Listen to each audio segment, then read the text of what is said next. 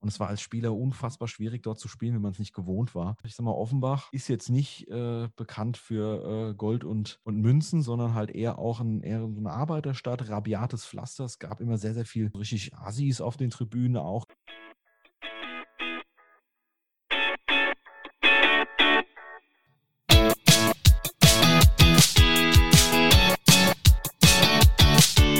Fußballgeschichte, Fankultur, Groundhopping. Football was my first love ist deine Anlaufstelle für Fußball-Audio-Inhalte, Fußball-Podcasts und Hörbücher in der Football was my first love App.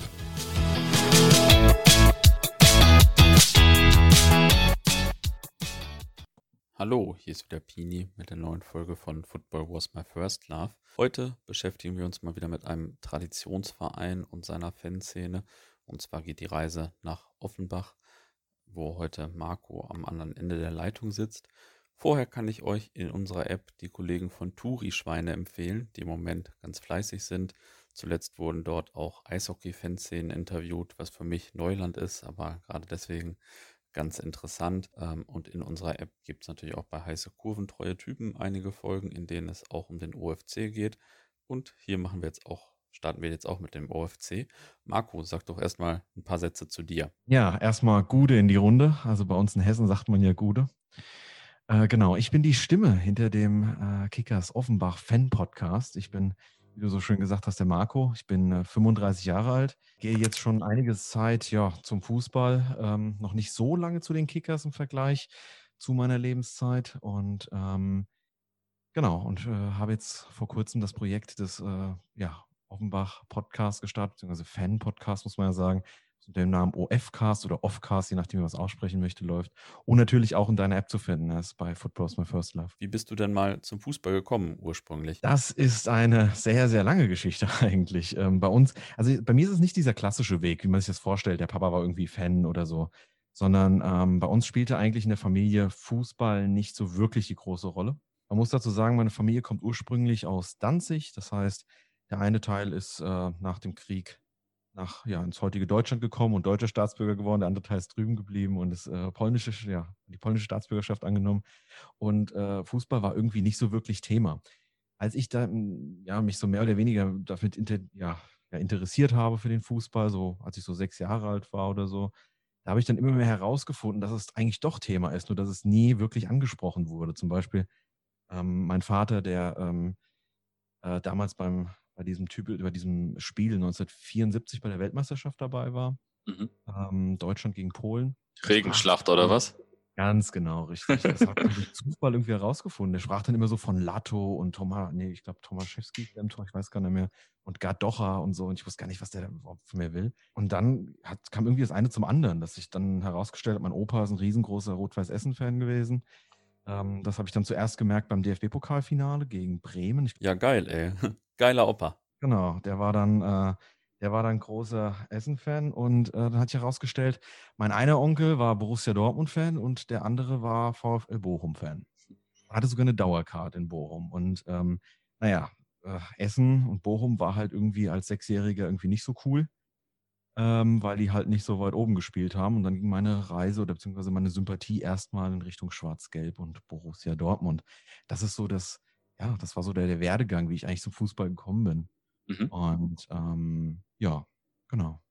Und dann bist du irgendwann zum OFC gekommen. Ja, das ist auch wieder, äh, es ist auch wieder eine krasse Geschichte. Also ähm, ich war ja, ich hatte eigentlich nie mit dem OFC irgendwas zu tun gehabt. Mhm. Das heißt, ähm, vielleicht nochmal kurz zurückblicken, mein erster Stadionbesuch, das habe ich tatsächlich nochmal rausgesucht. Ähm, das war am 2. September 1992 im zarten Alter von sechs Jahren. Hm. Ähm, und das war das Spiel äh, VfL Bochum gegen VfB Stuttgart. Ein grandioses 0-0. Also ich kann mich natürlich null dran erinnern. Mhm. Aber äh, mein Onkel, der wie gesagt in, äh, in der Nähe von Bochum lebte und eine Dauerkarte in Bochum hatte, der hat ähm, mich damals mitgenommen oder ja, einfach mal ins Stadion mitgenommen. Ich kann mich noch erinnern, der hatte so einen Kumpel gehabt, der hieß Rainer. Ich habe mir irgendwann mal geschworen, ähm, den irgendwann mal wiederzutreffen. Der hat damals die Dauerkarte nämlich gegeben äh, mit der ich reinkam. Ich kann mich noch sehr gut daran erinnern. Und dann wurde ich erstmal ausgestattet mit den ganzen VfL Bochum. Utensilien, die man so kaufen konnte zu der Zeit. Ich hatte irgendwie Bettwäsche bekommen zum Geburtstag und hm. äh, eine Fahne und einen Schal. Man hat wirklich versucht, so dieses äh, auf mich ja äh, abzufärben. Das hat irgendwie nicht so ganz geklappt. Und ähm, Genau, und äh, nach einer sehr, sehr langen Zeit, also wie gesagt, ich habe mich dann für Borussia Dortmund entschieden als kleiner Junge, weil die wurden ja damals dann auch besser und irgendwann Meister 95, 96 und dann als kleiner Junge orientiert man sich vielleicht eher nach oben in der Tabelle. Und äh, das hat sich dann so etwas länger gezogen, sodass ich da auch ein bisschen aktiver wurde in dieser Fanszene und, ähm, und auch öfter gefahren bin, später eine Dauerkarte auch hatte auf der Südtribüne, beziehungsweise dann später auf dem Behindertenplatz. Ähm, und dann äh, kam dann so dieser ganze Kommerz immer mehr hoch. Also, man, klar, die Aktiengesellschaft, die dann äh, ja unseren schönen Ballspielverein abgelöst hat und äh, auch diese ganze Insolvenzgeschichte und so weiter, was da alles gelaufen ist. Und ich habe mich irgendwie so mehr von diesem Fußball entfremdet. Mhm. Hat irgendwie mir nicht mehr so Spaß gemacht. Und ich glaube, so ein ausschlaggebender Punkt war damals auch, ähm, dass ich in der Umgebung, ich habe damals versucht, an eine Karte zu kommen für ein Dortmund-Spiel von Freund und habe dann irgendwie über fünf Ecken herausgefunden, dass hier in der Umgebung in so einem Reisebüro ähm, jemand Karten vertickt hat. Und dann bin ich dann dahin und dann hat er dann gesagt, ja, ich habe 20 Dauerkarten, äh, was auf mein Reisebüro läuft und verkaufe das dann pro Spiel. Also wenn du was brauchst, äh, komm vorbei. Und ich habe dann ganz schnell gemerkt, was das für ein Eventcharakter bekommt und fand das irgendwie mhm. total absurd, dass jemand irgendwie so sein Geld damit verdient. Das war damals für mich einfach völlig absurd und, äh, und habe mich dann dem Fußball so richtig entfremdet. Mhm. Und ähm, Kickers war immer so ein bisschen mein zweiter Verein. Und dann hat mein Kumpel mal gesagt, hey, der übrigens Kickers-Fan ist ähm, und auch eine Dauerkarte hatte, ey, ich habe eine Dauerkarte übrig von einem Freund, der heute nicht kann, willst nicht mal Lust, hast nicht mal Lust mitzukommen. Und äh, dann habe ich ja dann das erste Mal das, den Biberer Berg gesehen und dann war es voll um mich geschehen. Mhm. Ja, geil. Das war ja wahrscheinlich auch noch der alte Biberer Berg, auf den ich gleich noch zu sprechen komme, ne? Genau, ganz genau. Ah, okay, krass. Und dann äh, hast du dich wahrscheinlich da auch äh, ja, im Laufe der Fankarriere auch noch ein bisschen engagiert, bis, bis das, weil du fängst ja nicht einfach mit dem Podcast an, dich zu engagieren. Meistens haben die Leute schon vorher irgendwas gemacht, ne?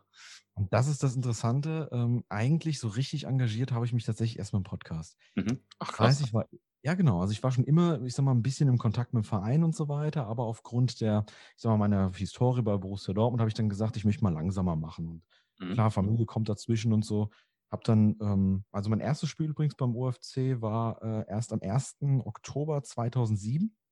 Das war ein Flutlichtspiel am Alten Biberer Berg, ähm, ein Live-Spiel montags äh, bei DSF, hieß es ja immer so schön ähm, zweite Liga gegen Kaiserslautern. Auch ein grandioses 0-0. Also dieses 0-0 zieht sich bei mir durch wie ein, wie ein roter Faden in meinen ersten Spielen. Und ähm, genau, und dann habe ich, äh, habe ich irgendwie Spaß dran gefunden, bin dann Schritt für Schritt irgendwie immer mitgefahren, habe mir auch so eine Gruppe gesucht ähm, aus ja, Leuten aus der Umgebung, die immer mit dem UFC gefahren sind, wo ich dann auch regelmäßig zum UFC gegangen bin, kam irgendwann die erste Dauerkarte, alle Auswärtsfahrten mitgemacht, so gut es halt ging. Aber so wirklich engagiert in der Fanszene habe ich mich nie, ähm, weil ich, wie gesagt, da so einen gewissen Abstand haben wollte ähm, und äh, diese Verpflichtung einfach nicht eingehen wollte damals. Ähm, hat, wie gesagt, diverse Gründe. Ähm, dann ist es aber, ja, ich kam dann irgendwie wie die Jungfrau zum Kinde, dass ich dann immer tiefer in diese Fanszene reinkomme und immer mehr Leute kennengelernt habe, auch durch die Auswärtsfahrt mit der Nationalmannschaft zum Beispiel, äh, auch durch die Auswärtsfahrt mit dem OFC natürlich und dann entschlossen habe, ich mache jetzt mal einen Podcast. Mhm. Okay, und ähm, ja, du hast mir auch letztes Mal schon erzählt, äh, du fährst abseits, also wenn jetzt nicht Corona ist, auch noch Nationalmannschaft, oder? Ja, ja, ganz genau.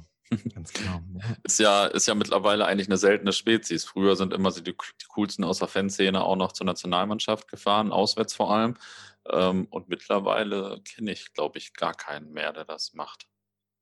Ja, da ähm, muss man auch dazu sagen, dass äh, ja, viel, ich mich da auch eher so zu diesen Oldschoolern hin, hingezogen fühle, als zu den meisten Auswärtsfahrer-Nationalmannschaften. Ja, leider, es hat sich ja auch so ein bisschen ins Negative entwickelt. Mhm. Aber ähm, es ist natürlich klar, mit Borussia Dortmund bin ich früher auch international gefahren. Also ich kann mich noch erinnern, die letzte Saison, die ich gefahren bin, das war im UEFA Cup, das war ähm, Paris und Sevilla. Da war Paris noch nicht so ein Scheichverein. Ich glaube, das müsste 2007, 2006 gewesen sein. Ähm, und ähm, ja, mit Offenbach kommt man halt nicht so häufig international irgendwo in die Stadien. Und da ich so ein bisschen, ich sage jetzt mal, ich bin jetzt kein Groundhopper, so ein typischer Groundhopper, ich bin eigentlich der absolute Anti-Groundhopper, aber ich liebe es einfach zum Fußball zu gehen, auch mal was anderes zu sehen, andere Kulturen, andere Stadien. Und äh, deswegen habe ich dann die Nationalmannschaft irgendwann für mich entdeckt als quasi Ausgleich. Ähm, Genau, ähm, denn es gibt ja nichts Schöneres, als irgendwie mit seinen Kumpels äh, ins Ausland zu fahren, ähm, ohne Frau, ohne Kind und irgendwie äh, Spaß zu haben und äh, ja, ähm, Gas zu geben. Also das will ich auch gar nicht missen. Ja, ähm, okay, dann kommen wir jetzt mal zu den Kickers. Ähm, Kickers Offenbach ist natürlich ein bekannter Name, auch ziemlich legendär. Ähm, auch wenn viele vielleicht gar nicht so ganz genau wissen, was sie damit verbinden. Vielleicht kannst du uns trotzdem noch ein paar Sätze zu eurer Vereinsgeschichte sagen. Also äh, wann war zum Beispiel eigentlich so die beste Zeit des OFC oder vielleicht gab es auch mehrere beste Zeiten? Na klar, kann ich hier natürlich gerne mal so einen kleinen Überblick geben. Also äh, gegründet wurde Kickers Offenbach am 27. Mai äh, 1901. Das äh, kann man ja auch in unserem Wappen wunderbar erkennen. Ähm, und die erste Blütezeit fing eigentlich so an, ich sage jetzt mal in den 30er und 40er Jahren des 20. Jahrhunderts, wo es noch diese Gauligen gab und so weiter. Mhm. Ähm, das war dann so zwischen 34 und 44. Und da wurde zum Beispiel Kickers Offenbach auch sechsmal Gauligameister, also ja, spielte direkt äh, eine ziemlich große Rolle eigentlich auch in der Region. Und ähm, galt dann auch nach dem Krieg, also 1946, als Gründungsmitglied der Oberliga Süd die dann äh, neu gegründet wurde ähm, mit der Bundesrepublik später. Und ähm, ja, war dann eigentlich bis zum Schluss dabei. Also äh, 49 und 55 wurde man dann auch Meister der Oberliga Süd. Ähm, spielte also eigentlich immer eine tragende Rolle, zumindest in Hessen beziehungsweise im Süden Deutschlands, würde ich sagen. Ähm, bis es dann zum ersten, ich sage jetzt mal, ja, handfesten Skandal kam. Einer der vielen Gründe, warum wir so ähm, ja, den DFB so sehr mögen in Offenbach. Ähm, denn bei der Bundesliga-Gründung 1963, 64 war das ja, wurden halt fünf Plätze aus der Oberliga Süd ähm, quasi vergeben. Und ähm, da gab es dann so diverse, ich sage jetzt einfach mal Rechnungen, äh, wer bekommt so einen Platz und wer nicht. Und das war eigentlich, müsste eigentlich ganz klar gewesen sein, dass Kickers Offenbach einen Platz bekommt. Eintracht Frankfurt war kurioserweise dabei ähm, und die Kickers auf einmal nicht. Hinterher, also Jahre später, glaube ich, wurde dann aufgedeckt, dass das eigentlich gar nicht nachvollziehbar war. Also 1860 München hatte dann äh, einen Platz ergattert äh, für die erste Liga und äh, Kickers Offenbach halt nicht. Und ähm, nach diesem Schlüssel, der damals veröffentlicht wurde und die Begründung, warum Leute in die, beziehungsweise Vereine in die, äh, in die erste Liga gelassen worden sind, hatte das, war das überhaupt nicht nachvollziehbar. Also so einer, ich sag mal so der erste richtige handfeste Skandal mit dem DFB. Mhm. Und äh, genau, dann haben wir es aber trotzdem geschafft. Also 1968 sind wir dann zum ersten Mal dann aufgestiegen, die erste Liga, und entwickeln uns dann eigentlich so in Richtung Fahrstuhlmannschaft. Und dann kann man eigentlich sagen, und darauf folgten dann wirklich so diese, ich sag mal, die besten Jahre des UFC. Also man sagt so die glorreichen 60er, kann man sagen, aber vor allem die 70er. Mhm. Ähm, angefangen 1970 mit dem größten Erfolg unserer äh, Vereinsgeschichte, dem Pokalsieg ähm, vielleicht noch zu erwähnen, vor 50.000 Zuschauern in Hannover und davon waren alleine 5.000 aus Offenbach. Also 1970 war das natürlich schon ähm, Wahnsinn mit solchen Spielen, die vorangegangen sind, wie das Viertelfinale gegen Eintracht Frankfurt, was mit 13-0 gewonnen war. Also da war schon richtig Feuer und das war so die, die große Zeit. War auch eine Revanche für das äh, Finale 1959, oder? Genau, so ungefähr, ja, genau, genau. Also das war schon, äh, das war schon so wirklich diese, ähm, ich sag mal, diese Hauptzeit der Kickers und dann kamen ja diese goldenen 70er Jahre, wie wir sie vielleicht nennen mögen, äh, mit solchen Spielern wie Erwin Kostede, der eigentlich äh, vielen Begriff ist, äh, mhm. Fred Bockholz, Sigi Held und so weiter, ähm, wo man dann zum Beispiel auch 1974 in der ersten Liga äh, gegen, den, gegen den starken FC Bayern 6-0 gewonnen hat. Mhm. Also mit Gerd Müller und Beckenbauer und Co. Ähm, die haben äh, beim OFC nichts zu holen gehabt. Die wurden dann 6-0 vom Platz gefegt. Also das ist natürlich etwas, ähm, was, ein, ja, was immer mal wieder, äh, soll ich sagen, ähm, aufkommt in unserer Historie, wo man immer wieder natürlich drüber spricht. Ja, ist auch als Nicht-Offenbacher ein legendäres Spiel auf jeden Fall. Ne? Also genau. schon, schon ein bekanntes Spiel. Genau, und äh, ab dann ging es eigentlich, kann man sagen, äh, stetig bergab. Also ähm, es gab dann noch diverse andere Skandale, zum Beispiel als Otto Rehagel Trainer war, äh, ist man ja dann irgendwann abgestiegen, 75, 76 müsste es gewesen sein. Da gab es dann auch so diverse Diskussionen, ob Schiedsrichter gekauft waren oder ähnliches, oder beziehungsweise bestochen wurden. Ähm, und dann wurde eigentlich ja nur noch zweitklassig Fußball gespielt. Die goldenen Jahre waren vorbei.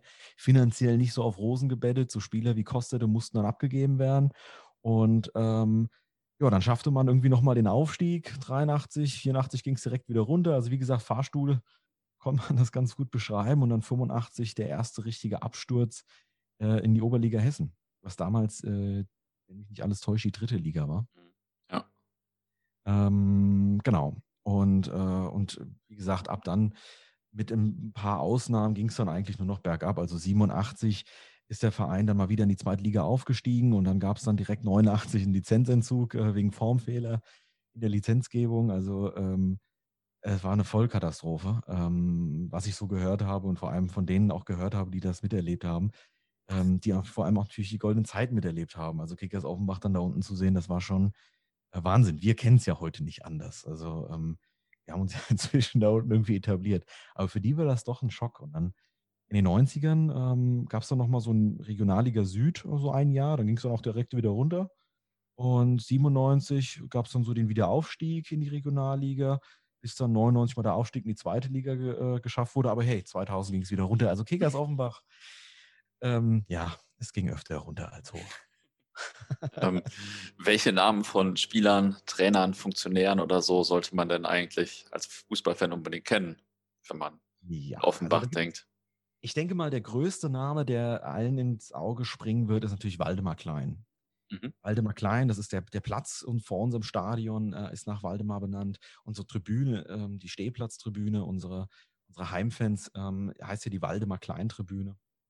Also, ähm, genau, also das ist so der Name, der eigentlich so am wichtigsten ist. Präsident von Offenbach, Ehrenpräsident jahrelang und eigentlich so die tragende Leitfigur gewesen ähm, bei den Kickers, der immer zum UFC gehalten hat und immer gerade in diesen schwierigen Zeiten ähm, alles für den UFC gegeben hat und bei uns eine absolute Ikone einfach ähm, darstellt. Also ähm, an Waldemar, Waldemar lassen wir nichts kommen äh, beim UFC. Das ist, ich sag mal, der ja, prägnante Name im Kickers-Umfeld.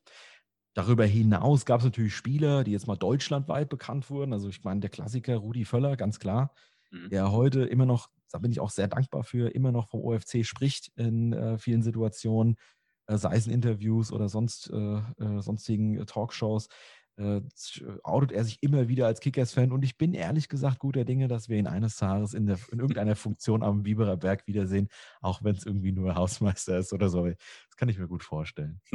Oder ähm, als Co-Podcaster oder so. Das wäre natürlich super, genau. ähm, ansonsten, ja, Erwin Kostede äh, ist vielleicht dem meisten ein Begriff, der erste dunkelhäutige Nationalspieler. Ähm, damals 74, ähm, ja, ein grandioser äh, Stürmer gewesen, der auch dann in der ersten Liga oder beziehungsweise auch leider eine traurige Karriere am Ende hatte. Ähm, äh, gibt es ja, äh, ist ja eigentlich Fußball Deutschland weit bekannt. Aber auch solche Namen wie Hermann Nuber, Siggi Held als Dortmunder, natürlich ein großer Begriff. Ähm, also denke ich mal, Pini. Ja, ja, wobei Erwin Koster, der ja auch äh, bei uns gespielt hat, also auch ja, richtig, zu genau, richtig. Ja. Äh, genau, und ähm, ja, vielleicht Otto Rehagel als Trainer ähm, war natürlich auch noch eine Zeit lang prägnant. Ähm, ansonsten gab es schon noch ein paar Namen. Also Paul Oswald war der Endspieltrainer, Kurt Schreiner hat alle Stationen beim, beim OFC irgendwie durchlebt. Ähm, wie gesagt, ähm, Berti Kraus war der einzige äh, Spieler vom OFC, der mit ne, zu, zu, einer WM gefahren ist. Ich glaube, damals nach Mexiko, ich bin mir nicht mehr ganz sicher.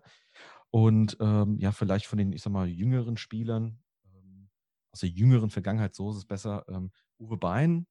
vielleicht noch, fällt mir gerade so spontan ein, ist äh, Weltmeister 1990 geworden. Ähm, und ja, die letzten Fußball, die wir vorgebracht haben, war ja auch Sebastian Rode, hat ja bei uns gespielt. Äh, André Hahn, heute noch bei Augsburg aktiv. Mhm. Also da gibt es schon einige, ähm, wo man äh, ja klassisch zurückblicken kann. Aber ich denke mal, die prägnantesten Personen, Waldemar Klein, Rudi Völler und Erwin Koster, beziehungsweise Hermann Nuber. Das sollte ich mal, würde ich mal so zusammenfassen. In Deutschland ist ja allgemein äh, vor allem auch Horst Gregorio Canelas oder Canellas äh, ziemlich bekannt, würde ich sagen. Ähm, und wird auch immer, also in dem Zusammenhang fällt natürlich dann immer der OFC als Name. Ähm, also der hat ja damals äh, den Bundesliga-Skandal ins Rollen gebracht. Ähm, aber ist der in erster Linie für Fußball Deutschland relevant oder ähm, spielt er auch in eurer Vereinsgeschichte eine Rolle? Oder würde man den gar nicht kennen ohne Bundesliga-Skandal? Hm, das kann man so nicht sagen. Also äh, wir sind ja in Hessen, äh, das heißt Canellas wird das schön ausgesprochen mhm. auf Hessisch. Ähm, der Horst Canellas war ja, ähm, ich sag mal, ein ziemlich bekannter Unternehmer. Ich glaube, für Südfrüchte war er damals irgendwie aktiv. Und äh, dem sein Herz, das kann man ganz klar sagen, war rot-weiß. Ich meine, er hat jetzt nicht wirklich, ähm, ich sag mal, ja, die großen Spuren beim UFC hinterlassen, aber natürlich dann für diesen äh, Bundesliga-Skandal natürlich einfach, ähm, ja, das, der, hat, der hat ihn einfach hervorgebracht. Mhm. Äh, das ist natürlich immer mit Kickers Offenbach, wird das in Verbindung gebracht. Auch wieder ein schöner Punkt, warum wir den DFB so sehr lieben in Offenbach. Ähm, genau, vielleicht fasse ich mal kurz zusammen. 70, 71 ähm, Abstiegskampf, äh, erste Liga. Wer, wer, steht da unten? Offenbach, äh, Bielefeld, Oberhausen. Essen war schon abgestiegen. Die drei kämpfen so um den Abstieg. Ähm, genau, am Ende ist Kickers Offenbach und Rot-Weiß Essen abgestiegen. Und äh, gab dann so einen letzten Spieltag. Da hat Bielefeld völlig überraschend irgendwie 1-0 gewonnen. Davor gab es auch absolute Überraschungssiege. Bielefeld musste irgendwie die ganze Zeit gewinnen, um irgendwie drin zu bleiben. Ähm, und auf einmal feiert dann unser Präsident einen Tag nach dem, äh, müsste ich kurz nachdenken, ich glaube, es war einen Tag nach dem, ähm, nach dem letzten Spieltag, mhm. genau, äh, feiert er 50. Geburtstag, lädt irgendwie Gott und die Welt ein, übrigens auch Helmut Schön damals, äh, Nationaltrainer, ähm, zu Gast, äh, setzt sich irgendwie in die Mitte, die ganzen Medien waren da, Pressevertreter und dann äh, hat er so ein schönes Band vor sich mit so schönen großen Spulen und drückt auf Play. Und dann hört man seine Stimme und die äh, Stimme von, einem, von ich glaube, vom Kölner Torwart, ähm, wo es um die, ähm, ja, um die Verschiebung von Bundesligaspielen ging, ähm, ähm, zugunsten, ja, beziehungsweise ähm, ja, auf, ja, mit, ich sag mal, finanziellen Mitteln gesponsert, kann man so sagen. Und ähm, ja, der große Skandal eigentlich daran war ja, dass der DFB ja erstmal versucht hat, so diesen Spieß umzudrehen, also sprich den Canellas, was man ja vorher dachte, dass er so alles aufdeckt, irgendwie als äh, Täter natürlich darzustellen, weil er ein Gespräch aufgezeichnet hat, wo er jemandem Geld angeboten hat. Ähm, und äh, Canellas wurde dann auch schuldig gesprochen, durfte kein Amt mehr bekleiden in der, in der Bundesliga. Ähm, und später kam aber dann natürlich ja, heraus, dass äh, Bielefeld eigentlich die Mannschaft war, die diese Spiele verschoben hat. Also äh, ja, ein großer Schandfleck. Wie gesagt, ein großer Punkt auch, warum wir den DFB in Offenbach so sehr mögen und immer willkommen heißen. Ja, irgendwie habe ich bislang immer nur mit Leuten zu tun, die eine gesunde, äh, gesunde kritische Einstellung zum DFB haben, egal mit welchem Verein ich hier spreche und egal welche Liga. Das, das, das glaube ich. Ich glaube, ähm, bei Offenbach zieht sich das irgendwie so durch wie ein roter Faden, weißt du? So äh, 64 angefangen mit der Bundesliga-Gründung. Hm, warum waren wir nicht dabei? Ähm, später, wie gesagt, mit Otto Rehagel, diese verschobenen Spiele, dann diese ganze Canellas-Nummer, das zieht sich irgendwie durch unsere gesamte äh, Historie eigentlich. Also wir sind so, ähm, ja, a priori kann man sagen, ab Geburt sind wir anti-DFB. Mhm. Jetzt komme ich gleich äh, zur Fanszene und habe hunderte Fragen dazu. Aber vielleicht vorher ja. noch, ähm, welches wäre eigentlich so aus deiner Sicht so die richtige Liga für euch? In welcher Liga werdet ihr richtig aufgehoben? Oh, das ist eine sehr, sehr schwierige Frage. Ähm, ich würde sagen, also wenn du in der Offenbacher Fanszene nachfragst, würden alle sagen zweite Liga. Wir sind so die typische zweite Liga-Mannschaft. Ähm, das ist es, was bei uns einfach, äh, ich sag mal, auf der Tribüne einfach herrscht an Meinungen. Ähm, wir sollen die zweite Liga, das ist so unsere Champions League. Ich muss tatsächlich sagen, aufgrund unserer jüngeren Historie äh, bin ich schon mit der dritten Liga sehr zufrieden. Also wenn wir in der dritten Liga oben eine Rolle spielen, vielleicht mal einen Aufstieg in die zweite mitmachen, aber uns langfristig zumindest im Profifußball etablieren können, ähm, denke ich, da würde der UFC jetzt erstmal hingehören. Mhm. Okay. Ähm, dann beschreib doch mal, wie das, ähm, also vielleicht wie die Fanszene der Offenbacher Kickers war, als du da mit in Berührung kamst oder vielleicht auch noch mal ein bisschen von deinem ersten Besuch dann am Biberer Berg. Ja, sehr gerne. Äh, wie gesagt, das war 2007, es war ein Flutlichtspiel und ich bin ja so ein, äh, ja, so ein Dortmund-Gänger auch gewesen. Mhm. Ne? Dortmund ist ja einfach auch äh, Wahnsinn. Also äh, Südtribüne, das erschlägt ja einfach jeden, da kann man sagen, was man will. Das ist schon vor allem in der damaligen Zeit grandios gewesen. Und ähm, aber wie gesagt, es wurde ja irgendwie immer so dieses kommerzielle und es kamen immer wieder immer mehr Stadiontouristen, wie ich so gerne nenne, ins Stadion. Verlor so ein bisschen Flair, dennoch sehr organisiert mit der Ultra-Szene im Unterrang, ähm, mit einem unfassbaren, ja, unfassbaren Organisation und alles hat irgendwie so einen Ablauf. Und dann kommst du auf einmal nach Offenbach und da ist es halt irgendwie alles anders. also als, alle, als allererstes muss man sagen, da steht halt keiner mit Megafon auf dem Zaun. Ja? Sondern da gucken halt wirklich alle auf Spielfeld. Und es gibt halt sowas wie Megafon, Doppelhalter, irgendwelche 90 Minuten Schwenkfahren. Das gab es da einfach nicht. Mhm. Ähm, da waren halt wirklich so der Opa mit, mit dem Stock und mit dem Hut, stand halt neben, ich sag jetzt mal, ihr ultra nahen Fan ähm, ganz vorne und hat da irgendwie auch mitgegrölt und beleidigt. Ich kann mich noch an diese Beleidigung erinnern an dem ersten Spiel. Das war, äh, also der hat das ganze Repertoire an, Pol äh, Entschuldigung, an polnischen und deutschen Schimpfwörtern rausge, ähm, raus, rausgehauen. Also äh, da ich beide Sprachen sehr gut verstehe, ähm, fand ich das natürlich dann sehr lustig. Ähm, und wie gesagt, und ähm, es war halt einfach oldschool. Dieses Stadion war extrem schäbig. Der Biberer Berg, das war ja, auch muss man ganz klar sagen, Siffloch. Ja, also äh, es war einfach, aber das macht es natürlich auch aus. Deswegen hat man den auch so geliebt. Es war äh, die Türen kaputt, Rost überall. Ja, ähm, keine Ahnung. Es war einfach die die Wurstbuden, die da draußen standen, das Fischbrötchen, was die Leute gegessen haben, das hat er noch die, die passende Duftnote dazugegeben. Und ähm, aber es war irgendwie so ein anderes Flair. Es war irgendwie echter. Ich weiß nicht, ob ich das so richtig auf den Punkt bringen kann, aber für mich war es so, alles das, was ich jemals im Fußball gesucht habe, habe ich auf einmal dort gefunden. Mhm. Und äh, vielleicht noch so eine Szene, die mir im Kopf geblieben ist. Ähm, da hat dann ein Spieler, ich weiß gar nicht mehr wer, hat dann nach dem Spiel, es ist 0-0 ausgegangen, wie gesagt, hat dann nach dem Spiel ähm, das Trikot in die Fan, ähm, äh, in die Fanmeute einfach reingeworfen, auf die Tribüne geworfen. Und so ein älterer Herr hat das Trikot gefangen. Und der fing auf einmal volle Kanne an zu weinen. Und das war halt jetzt irgendwie ein Assi oder sowas, sondern mhm. der hat das Trikot genommen, hat das geküsst und hat das so in die Luft gehalten. Und da habe ich mir so gedacht, so diese unfassbare Herzblutverbindung, also es war, es hat mich einfach, es rührt mich immer noch zu Tränen, diese, dieser Moment, das war einfach un, unbeschreiblich. Mhm. Ähm, und da wollte ich irgendwie Teil von sein. Das hat mich irgendwie, ja, fasziniert. Mhm.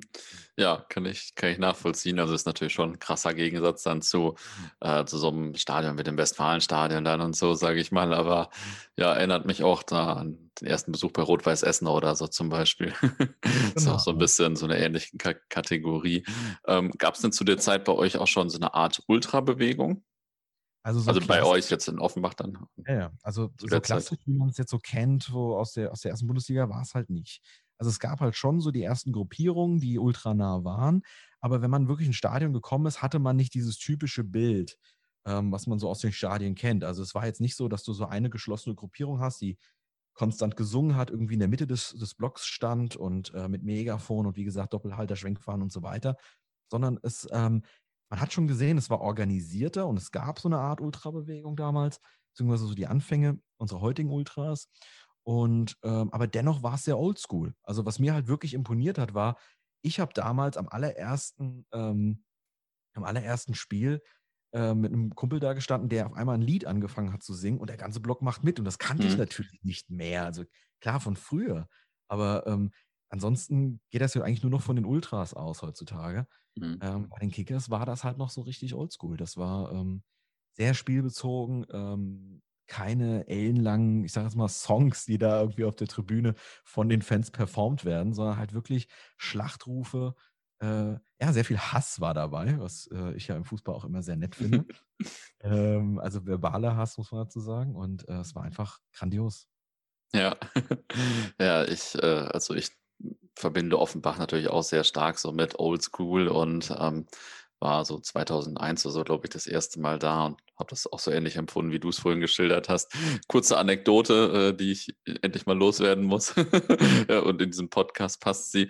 Ähm, ich habe äh, hab früher in Bielefeld an der Uni studiert und da liefen natürlich auch verschiedene Fußballfans rum. Und da gab es auch einen Offenbacher und äh, alle haben so ein bisschen ihre Klischees äh, wieder gespiegelt. Und ein Offenbacher, der hatte richtig dicke Arme. Also dessen einer Arm war so dick wie mein halber Körper, würde ich sagen. und das passte, hatte halt dann immer so ein Offenbach-T-Shirt an und so. Und das passte halt. Ich hatte zu der Zeit halt gerade auch gerade dieses Buch Antisozialfront gelesen oder durchgeblättert zumindest und so weiter. Und dann lief der da immer rum und es äh, passte richtig gut. Ne? Wir Dortmunder immer alle mit komischen Schals, sage ich mal, die ganze Uni voller komischer Schals. Von Hannover, der Typ äh, extrem gut gekleidet. Habe jetzt gehört, er war scheinbar der erste Casual in Deutschland. Da waren auch zwei Frankfurter immer extrem geheimnisvoll und so weiter. Und eben der Offenbacher mit den dicken Armen. das war ziemlich lustig. das war ziemlich, also was passte irgendwie einfach. Mhm. Ähm, was waren denn damals so die dominierenden Fanclubs oder Fangruppen? Das muss ich ganz ehrlich sagen, konnte man eigentlich, aber kann ich bis heute eigentlich nicht richtig beantworten. Also es gab damals ähm, so die Boys, äh, die so die erste Ultra-Bewegung waren quasi in Offenbach dann. ähm, aus denen später dann die unsere aktuellen Ultras entstanden sind, äh, das Kollektiv ähm, 7-1. Und ähm, es gab dann auch schon, ich glaube, damals äh, Kategorie Offenbach. Ähm, es gab, wie gesagt, nicht wirklich, also wie soll ich es ausdrücken? Es war damals nicht so strukturiert wie heute. Also so habe ich es zumindest empfunden, ähm, sondern viele kleinere Fanclubs beziehungsweise kleinere Fangruppen, die sich zu einer großen irgendwie Symbiose zusammengefunden hat. Also zum Beispiel Patriots spielen ja eine große Rolle. Ähm, heute jetzt nicht mehr so, aber damals zumindest. Und ähm, ja, ich sag mal, ähm, die typischen Fanclubs, sag ich mal, die Gude, ähm, ja, solche halt. Mhm. Ähm, wir können ja noch mal ein bisschen in die Zeit davor auch zurückgehen, auch wenn wir beide jetzt damals nicht dabei waren. Ähm, weiß man eigentlich, wann sich erstmal so eine Art Fanszene in Offenbach gebildet hat? Ja, tats tatsächlich habe ich das, äh, mit unserem, ja, netten Herrn aus dem Fanmuseum, äh, besprochen und habe ihn dann gefragt und da gibt's tatsächlich eine lustige Anekdote, dass bis heute, ähm, alle Geister sich darum streiten, ob nicht der Kickers Offenbach Fanclub Eppertshausen der erste Fanclub in Deutschland war. Mhm. Also, ähm, 1968 gegründet Mhm. äh, haben die so ein bisschen den Anspruch oder es gibt Zungen, die behaupten oder diesen Anspruch haben wollen, dass es so der erste, äh, Fanclub sein soll. Ähm, aber man muss auch dazu sagen, wie gesagt, 1970 beim Pokalspiel, ne, sind schon 5.000 Offenbacher nach Hannover gefahren. Also, es war halt schon, ich sage jetzt mal, für eine Stadt wie Offenbach also, es ist jetzt keine Stadt wie, ich sage jetzt mal, Hamburg, ähm, oder München oder so, sondern halt wirklich ja, 'ne kleinere Stadt in dem Sinne, ähm, da zu so einem Spiel zu fahren. Also, es ist schon das war schon beachtlich. Also, diese ähm, diese, diese, diese Fannähe, beziehungsweise, nee, wie drücke ich es aus, diese Sympathie in der ganzen Region war schon sehr, sehr stark und die Identifikation mit dem Verein. Mhm. Genau. Und ähm, gibt es eigentlich so Fanclubs aus äh, der Zeit vor dir oder bevor wir zum Fußball gefahren sind, sage ich mal, ähm, oder angefangen haben? Äh, gibt es da Fanclubs, die besonders relevant waren oder so in den 80ern oder wann auch immer? Ja, so in den 70ern zum Beispiel gab es dann so die Hanauer, ähm, äh, gab es dann auch so Anhängerclubs und so weiter. Aber ähm, ich sage jetzt einfach mal so die Namen, die so am prägnantesten sind, so die Roten Füchse vielleicht, heutzutage die Gude, die da eine Rolle spielen. Aber ich glaube mal, der Name, auf den äh, ganz Fußball Deutschland geschaut hat, war natürlich die ASF. Seit 84 gegründet. ASF ähm, heißt Antisozialfront, ne? Ganz genau, das ist die hm. Antisozialfront in Offenbach. Ähm, 84 gegründet, wie gesagt, äh, gleichzeitig, also zu, das war so diese Zeit der Fronten, ja, die Adlerfront in Frankfurt, die mhm. Borusenfront in Dortmund und ähm, als auch die Lauterborner, die vielleicht noch eine äh, ja, entscheidende Rolle da gespielt haben und ja, ich sag mal, regio überregional bekannt waren. Mhm.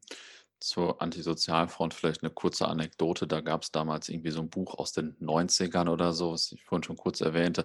Es war eigentlich eher so ein ich, ich, weiß nicht, so ein pädagogisch-wissenschaftliches Buch, so eine wissenschaftliche Untersuchung mehr oder so. Ich weiß nicht, wie weit das Buch heute noch so bekannt ist, aber äh, ich sag mal jetzt kein gut zu lesender Roman oder so, sage ich mal. Aber jetzt in der Vorbereitung habe ich das mal gesucht nochmal, also online, ob es das Buch wirklich noch, ich, hab, ich weiß gar nicht mehr, ob ich das noch habe oder so, aber ich habe das dann mal online gesucht und habe gesehen, dass man es heute für 100 Euro kaufen kann oder so, dass oh. es heute 100 Euro wert ist. Genau. Dieses Buch, was wahrscheinlich so zumindest rein optisch erstmal wirklich äh, sehr unansprechend ist, aber äh, scheinbar gibt es das für 100 Euro. Genau, richtig. Also ich, äh, das, das ist, wird momentan auch ja, weiterhin fleißig gekauft. Also 100 Euro ist natürlich ein stolzer Preis. Aber ähm, ich, bei mir steht es auch im Regal. Ich habe zum Glück nicht 100 Euro zahlen müssen. Aber ich, ich finde, es ist schon sehr lesenswert. Also gerade aus Offenbacher Sicht natürlich. Ähm, da geht es natürlich auch um die Anfänge der ASF. Ähm, mhm. einfach mal so ein bisschen Einblick zu kriegen die damalige Zeit. Wie haben die Leute gedacht, die Fans gedacht, wie das alles gegründet hat. Und wie gesagt, die ASF wurde ja deutschlandweit bekannt. Also äh, ich fand es äh, eigentlich ganz lesenswert.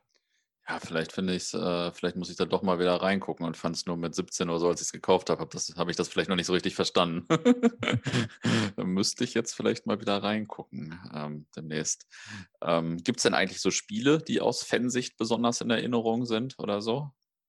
Ja, natürlich einige. Also ähm, klar, das Spiel, worauf alle heute immer noch gucken, äh, hat mir letztes Jahr 50-jähriges Jubiläum, ist ja das Pokalspiel 1970, ähm, wo wir als Pokalsieger vorgegangen sind. Ähm, haben wir vorhin schon drüber gesprochen, das 6-0 gegen die Bayern 74, das ist so aus Vereinssicht mhm. natürlich die, die großen, äh, die großen ja, Spiele oder die großen Erfolge. Ähm, und dann wurde es eigentlich düster in Offenbach. Also dann äh, habe ich mal so, äh, wenn ich mal so, ja, wenn ich so drüber nachdenke, 95 gab es den besagten äh, Schwarzen Freitag gegen Spiel gegen Unterhaching. Ähm, da, das ist so ein Spiel, worüber gerne berichtet wird, beziehungsweise gerne daran erinnert wird, in Anführungszeichen. Ähm, das war dann nämlich so, dass äh, der Verein kurz vorm Abstieg stand oder schon abgestiegen war. Ähm, und die Fans liefen dann aufs Spielfeld und äh, haben sich dann aus Protest, glaube ich, im Mittelkreis gesetzt. Ein Fan wurde handgreiflich und unser Spieler damals, der Bernd Gramminger, ähm, der war seines Zeichen, glaube ich, Boxer in der zweiten Liga gewesen oder so. und hat dann einfach im Affekt zurückgeschlagen, äh, worauf natürlich dann äh, ja, Randale entstanden sind. Der VIP-Raum sollte gestürmt werden. Dann kam unser Waldemar Klein, konnte die Fronten beruhigen. Also das ist so ein schwarze Freitag, äh, immer wieder ein Begriff. Ansonsten, so die wichtigen Spiele 1997, äh, ganz bekannt der Flutlichtausfall. Mhm. Äh, wir spielen der Relegation gegen Memmingen in Mannheim, liegen zurück. Und äh, in der vorletzten Minute, ich glaube 89, 88, irgendwie so, äh, fällt das Flutlicht aus. Mhm. Und auf einmal, ähm, ja, war, äh, war Sense, ging nichts mehr und dann wurde das Spiel abgebrochen. Interessanterweise haben wir dann das äh, Nachholspiel 2-0 gewonnen und sind dann somit aufgestiegen. Also ähm, ja, das ist so, das ist natürlich äh, ziemlich bekannt in Offenbach, das Flutlichtspiel oder darüber hinaus. Dann äh, Vatertag 99, äh, glaube ich, für alle ein Begriff. Äh, das Spiel ja, ja. gegen Waldhof Mannheim in, in Offenbach. Gab es dann schwere Ausschreitungen. Ich glaube, die, die größten Harandale überhaupt irgendwie im deutschen Fußball. Ähm, das war ja ein, Pot, ein buntes Potpourri aus allen, äh, aus allen Richtungen, die sich da getroffen haben. Ähm, genau, ansonsten, ja, so aus jüngerer Vergangenheit, vielleicht noch erwähnenswert, ähm, 2005 DFB-Pokal gegen Hansa Rostock im Elfmeterschießen gewonnen mit einem Spieler im Tor. Mhm. Ähm, da hat dann unser Torwart die rote Karte gekriegt, völlig zu Unrecht, äh, wie man ja, auf den Fernsehbildern erkennen kann. Und da wurde dann einfach der Stefan Sieger, einer unserer Spieler, ins Tor äh, gestellt weil wir nicht mehr auswechseln durften und wir haben dann im Elfmeterschießen gegen Rostock gewonnen. Ähm, das, ist, äh, das ist noch allen Erinnerungen, wird auch gerne immer wieder dran gedacht. Ansonsten äh, gegen 2008 gegen Pauli äh, 1-3 zurückgelegen, ähm, 4-3 gewonnen. Das war so das Spiel, wo gesagt wird, auch, auch von Pauli-Seite übrigens letztens im Podcast gehört, vom FC St. Pauli, dass es das Spiel war, wo man wirklich gesehen hat, dass die Fans dieses Spiel gewonnen haben. Mhm. Also ähm, ja, das war, das war unbeschreiblich. 2010, kannst du dich vielleicht noch dran erinnern, gegen Borussia Dortmund im DFB-Pokal? Ja, ja. Ja, war wunderbar. War meine Geburtsstunde als Kickers-Fan ja. und mein endgültiger Abschluss mit Borussia Dortmund. genau, also das sind so die Spiele der jüngeren Vergangenheit, die so in, im, ja, eigentlich so wichtig waren für uns. Hm. Generell ist natürlich ähm, der alte Biberer Berg legendär, sage ich mal. Ähm, woran liegt das? Also du hast das ja vorhin auch schon ein bisschen geschildert, dieses ganze Flair und so. Ähm, woran liegt das denn, dass das auch so deutschlandweit bekannt geworden ist. Denn die Zuschauerzahlen waren jetzt ja eigentlich gar nicht extrem hoch, sage ich mal. Ne? Der alte Biberer Berg war was ganz Besonderes. Also wir sagen immer so dieses Feeling Biberer Berg. Es war so ein ganz besonderes Gefühl dort oben auf dem Berg. Äh, hat natürlich damit zu tun, dass wir zum einen die Stehgrade natürlich haben. Also sprich, wir haben unsere Stehplätze auf der Gegengrade ähm, gegenüber der Haupttribüne. Das heißt nicht standardmäßig hinterm Tor. Ähm, damals dieser Bau des Stadions war dann auch noch so, ähm, ich sag mal, stimmungstechnisch gut. Es war sehr nah am Spielfeld, es war hinten geschlossen, dass es auch echt, ähm, ja, ein Hexenkessel wurde. Ähm, darüber hinaus, wie gesagt, gab es immer so diesen stimmungsbezogenen Support. Dazu kam dann, ähm, dass unsere Flutlichtmasten, also beziehungsweise die Lichtverhältnisse in Offenbach waren so ganz besonders. Wir hatten so eine Gegenlichtanlage und es war als Spieler unfassbar schwierig, dort zu spielen, wenn man es nicht gewohnt war. Ich sag mal, Offenbach ist jetzt nicht äh, bekannt für äh, Gold und, und Münzen, sondern halt eher auch ein, eher so eine Arbeiterstadt, rabiates Pflaster. Es gab, gab, immer sehr, sehr viel, kann man sagen, so richtig Assis auf den Tribünen auch, Gewalt auch und äh, also auch, ja, später natürlich auch in äh, körperliche Gewalt, aber hauptsächlich, ähm, ich sag mal, verbale Gewalt und äh, ganz bekannt, last but not least, natürlich unsere Pyro-Shows. Also mhm. in Kaiserslautern waren wir eigentlich so die bekannten der Biberer Berg einfach gebrannt hat. Ne? Hm. Ich würde natürlich denken, neben Kaiserslautern und Dortmund, äh, Dortmund ja damals im UEFA-Pokal auch krass und so, aber vielleicht ist das natürlich meine sehr zentrierte Sichtweise, aber stimmt, Kaiserslautern und Offenbach sind dafür natürlich auch schon äh, mega bekannt. Hast du mal mit Leuten gesprochen, die da damals, ähm, ich sag mal, aktiv waren bei den Pyro-Shows? Äh, wie lief ja. das ab? Man ist da einfach reingegangen und hat seinen Bengalo mitgebracht und angezündet, oder? Weil ich meine, das waren ja ziemlich viele, ne?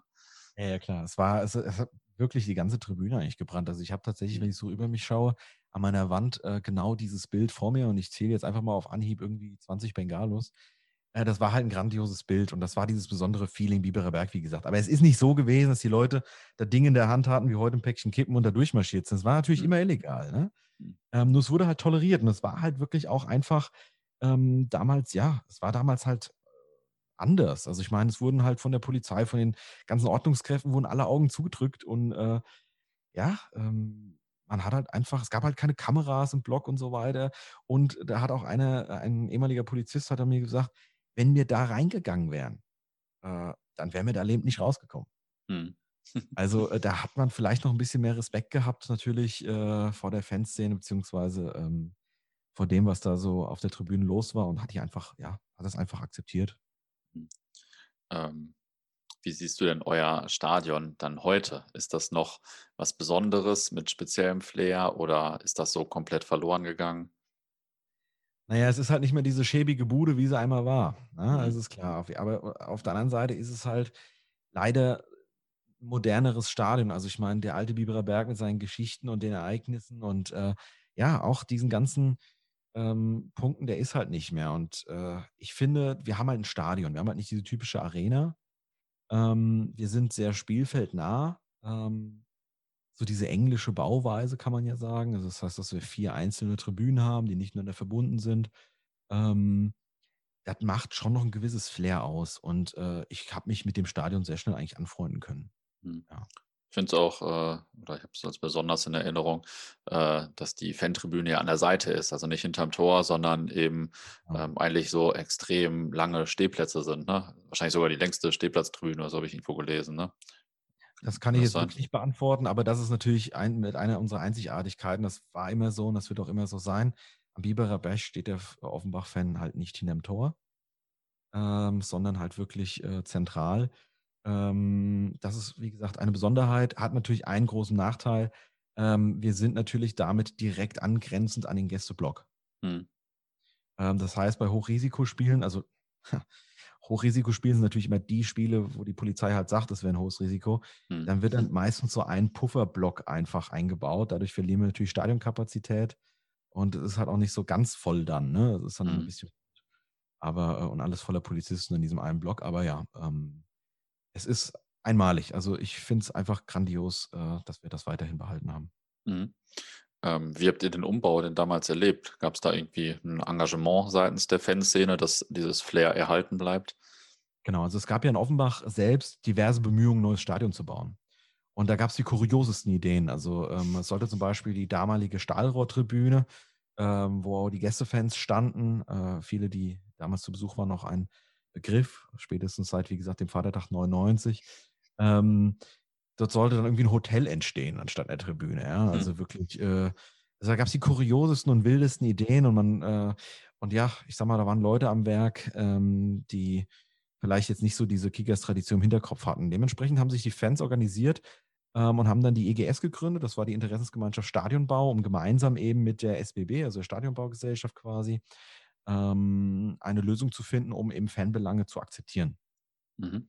Äh, beziehungsweise durchzusetzen. Und da wurde einiges durchgesetzt. Ich habe mal ähm, mal alles so rausgesucht, was sie wirklich erreicht haben. Also zum Beispiel die Stadionkapazität von ursprünglich geplanten 18.000 auf 20,5. Ähm, also sprich 20.500 einfach hoch, ähm, hoch diskutiert, sagen wir mal.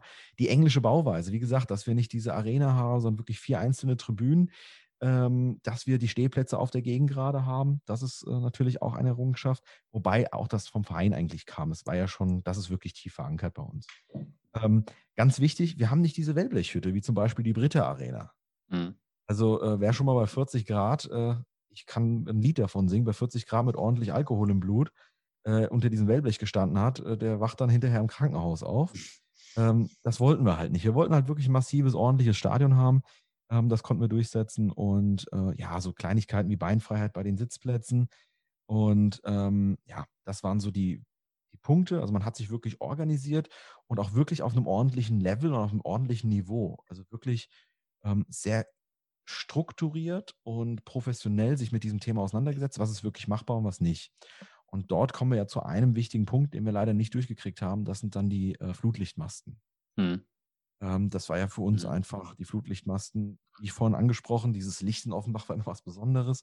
Und einfach, ja, man fährt auf der Biberer Berschnow und hast du dann die Masten von Weitem gesehen. Ich meine, das ist ja heute, egal in welchem Stadion so, ähm, die Masten, die stehen ja auch für eine gewisse Nostalgie und ähm, für eine gewisse Stadionkultur. Na, wie gesagt, die haben wir leider nicht durchgeboxt bekommen. Flutlichtporn, sagt man auch gelegentlich, ne? Genau, richtig, genau. äh, das hat mit den Finanzen bei uns zu tun. Wir sind ja nicht auf Rosen gebettet, wie gesagt. Tja. Hm. Ähm, und hat sich denn äh, die Fanszene nach und nach Richtung Ultra entwickelt ähm, oder, oder gar nicht? Das ist eine sehr, sehr interessante Diskussion, die wir tatsächlich im Podcast äh, geführt haben. Also da möchte ich auch jedem mal eine Folge vom OF-Cast äh, zu Herzen legen, und zwar die Folge mit unserem Kollektiv 7.1. Denn das ist eine Diskussion, die zieht sich wirklich in Offenbach. Haben wir wirklich Ultras, ja oder nein? Denn Ultras sind nicht von jedermann akzeptiert bei uns. Also man kann ganz klar sagen, wir haben eine Ultra-Gruppierung, eben mhm. dieses Kollektiv 7.1 ähm, die sich aus den Boys gegründet haben. Und äh, dazu gibt es noch die weitere, ich sag mal, aktive Fans, wie zum Beispiel die Kategorie Offenbach, Adrenalin, Offside und so weiter, die sich zusammentun, also sprich die gesamten aktiven Fans ähm, sind zusammen in der sogenannten Szene Offenbach. Mhm. Und ähm, und wie gesagt, also gerade das Thema Ultra ist bei uns eine stetige Diskussion. Also bei uns ist das Ultra-Thema halt nochmal ein bisschen was anderes. Ich finde es persönlich sehr ansprechend. Also ich kenne unsere Ultras inzwischen, kenne auch den Vorsänger und ich muss sagen, die Einstellung finde ich ähm, grandios, passt zum Biberer Berg, ist so eine, der perfekte Kompromiss aus dieser modernen Ultrakultur und dem Oldschool. Das heißt, wir haben kein Megafon, wir haben in der Regel keine Doppelhalter, es sei denn, wenn mich nicht alles täuscht, ähm, jetzt nicht organisiert. Ähm, wir haben nicht diese, ja, ich sage jetzt einfach mal, diese Capo-Kultur in dem Sinne. Klar, wir haben jemanden, der steht und, ja, ich sag mal, Capo ist, beziehungsweise Vorsänger.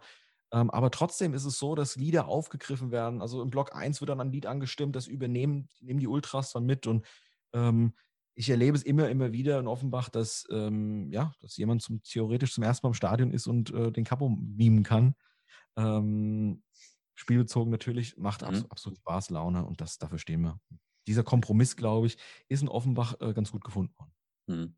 Ja, cool. Ist ja beeindruckend. Also ich muss sagen, daran erinnere ich mich auch noch gerne, als es noch so war, dass einfach irgendeiner bei uns dann natürlich eher im Auswärtsblock als auf der Südtribüne irgendwie losgrölen konnte und auf einmal hat der ganze Block in Nürnberg gesungen oder so. Das war natürlich genau. schon, schon eigentlich ziemlich cool, so muss ich sagen. Ähm, sehr viel Kreativität dann natürlich auch.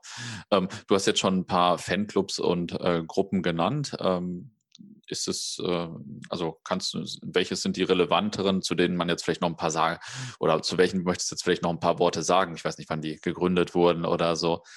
Ähm.